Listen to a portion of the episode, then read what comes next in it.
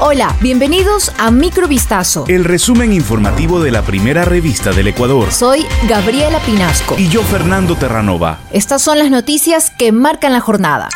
El presidente de la República, Guillermo Lazo, dividió el Ministerio de Gobierno para crear la nueva cartera del Interior y designó a sus nuevas autoridades, Francisco Jiménez y Patricio Carrillo, respectivamente. Estos cambios se dan en un contexto de conflictividad política que mantiene el gobierno con la Asamblea Nacional, a la que se reclama de un bloqueo. Lazo, en declaraciones este martes, cuestionó que el legislativo no ha tratado cinco propuestas de ley, iniciativas del Ejecutivo, entre ellas la ley de atracción de inversiones que fue archivada, por lo que gobernará sin considerar que existe esa función. Jiménez, ex legislador del movimiento político Creo, renunció a su curul este miércoles y llega a este ministerio en reemplazo de Alexandra Vega, que dimitió este 29 de marzo, revelando sus diferencias con el jefe de Estado, quien no había acogido sus sugerencias de aplicar la muerte cruzada o disolución de la Asamblea Nacional. Ecuador proveerá a Colombia de 104 mil toneladas de arroz durante 2022, según anunciaron este miércoles los ministros de Agricultura de ambos países durante una reunión sostenida en el marco de la 37 Conferencia de la FAO para Latinoamérica y el Caribe, que se celebra en Quito. La exportación arrocera de Ecuador hacia Colombia se dividirá en una primera campaña de 62 mil toneladas que comenzará en abril y acabará en junio y una segunda con 42 mil toneladas que se desarrollará entre noviembre y diciembre. El ministro de Agricultura y Desarrollo Rural de Colombia, Rodolfo Sea, explicó que las importaciones de arroz desde Ecuador no interferirán con la producción nacional colombiana, pues esta se centra en el segundo semestre del año y no tanto en el primero.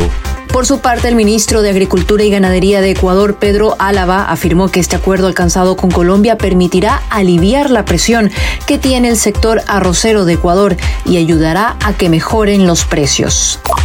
Un cruel hallazgo estremeció la madrugada de este miércoles a los moradores del sector de Catequilla, mitad del mundo, al noroccidente de Quito. Los cuerpos sin vida de un niño aproximadamente de dos años y un adulto fueron encontrados colgados de un árbol.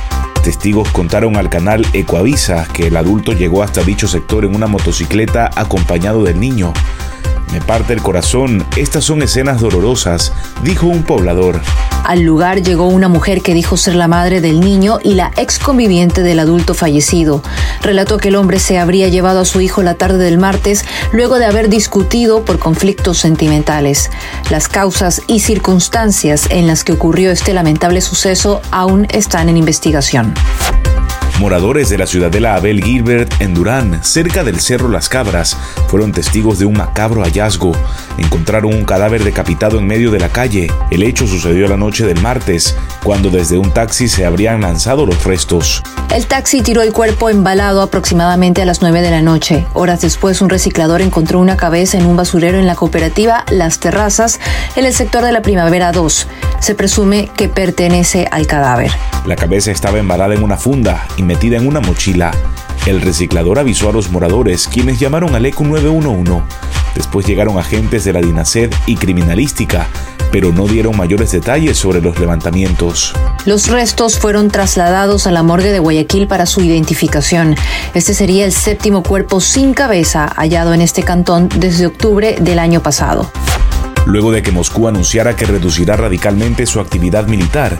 Este miércoles se registraron bombardeos rusos en la ciudad ucraniana de Chernigov. El anuncio ruso, hecho después de las negociaciones entre ambos países en Estambul, generó esperanzas tras más de un mes de guerra que ha dejado miles de muertos y ha llevado el número de refugiados ucranianos a superar los 4 millones, principalmente mujeres y niños, según el alto comisionado de las Naciones Unidas para los Refugiados como un jarro de agua fría a las esperanzas de paz. Rusia aseguró este miércoles que no hay nada prometedor tras las negociaciones con Ucrania. Chernigov fue bombardeada toda la noche con artillería y aviones, afirmó el gobernador, quien precisó que la localidad seguía sin agua ni electricidad. Esta ciudad, que contaba con 280 mil habitantes antes de la guerra, está sin comunicaciones y ya no se pueden reparar, agregó el funcionario. Esto fue Microvistazo. El resumen informativo de la primera revista del Ecuador. Volvemos mañana con más. Sigan pendientes a vistazo.com y a nuestras redes sociales.